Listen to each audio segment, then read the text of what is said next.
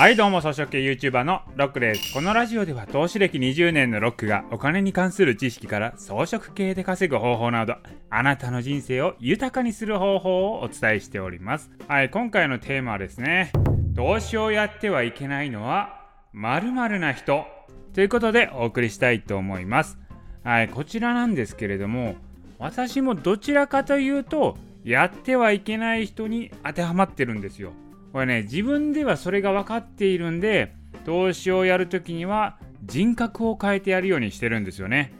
だから、投資をやるときっていうのも、こう、なんか、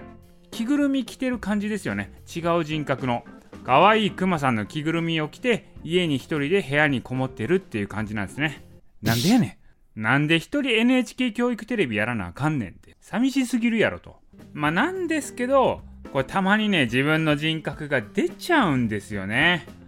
やっぱその時はやっぱり負けちゃう。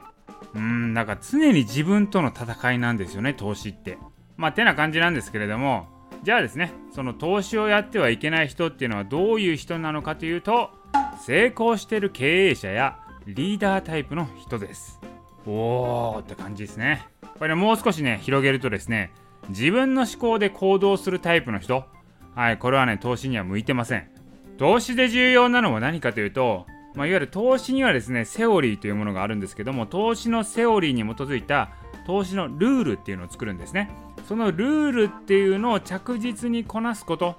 これを実行するっていうことが投資では一番重要なんですよ。でですねそういうねセオリーとか、まあ、投資ルールっていうのは大体ね昔からね変わらない普遍的なものだったりするわけなんですよ。だからそれをですね淡々とできる人っていうのが投資では強いんですよね。で一方でね成功者ね経営者リーダータイプの人っていうのは大体がね淡々とセオリー通りにやってきたっていうよりかはさまざまな難局に臨機応変に対応してきた人なんですよね。だから自分がいろいろ判断して組織やチームを動かすことによって成功してきた人なんですよ。だからそういう人が投資をやろうとした時にまあセオリーとかルールはねちゃんと学ぶんですけれどもだんだん慣れてくるともっといいセオリーとかルールがあるはずだっていう風に考えちゃうんですよ。でそれを自分流にアレンジしちゃうんですよね。自分が考えたセオリールールが一番最適だっていう風に考えちゃうんですよね。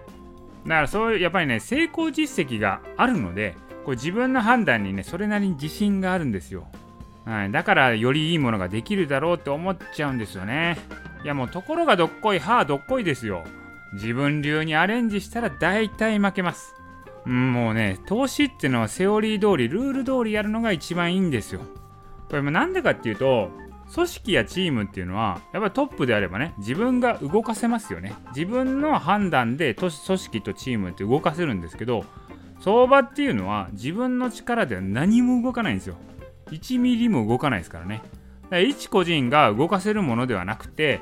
自分の裁量は一切ねこう影響しないっていうのが相場なんですよ。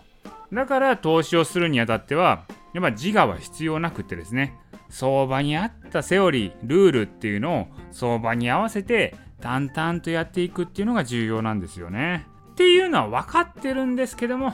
やっぱ自我が出ちゃうんですよねこれも、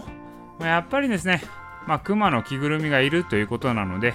ドンキに行って買ってこようと思います。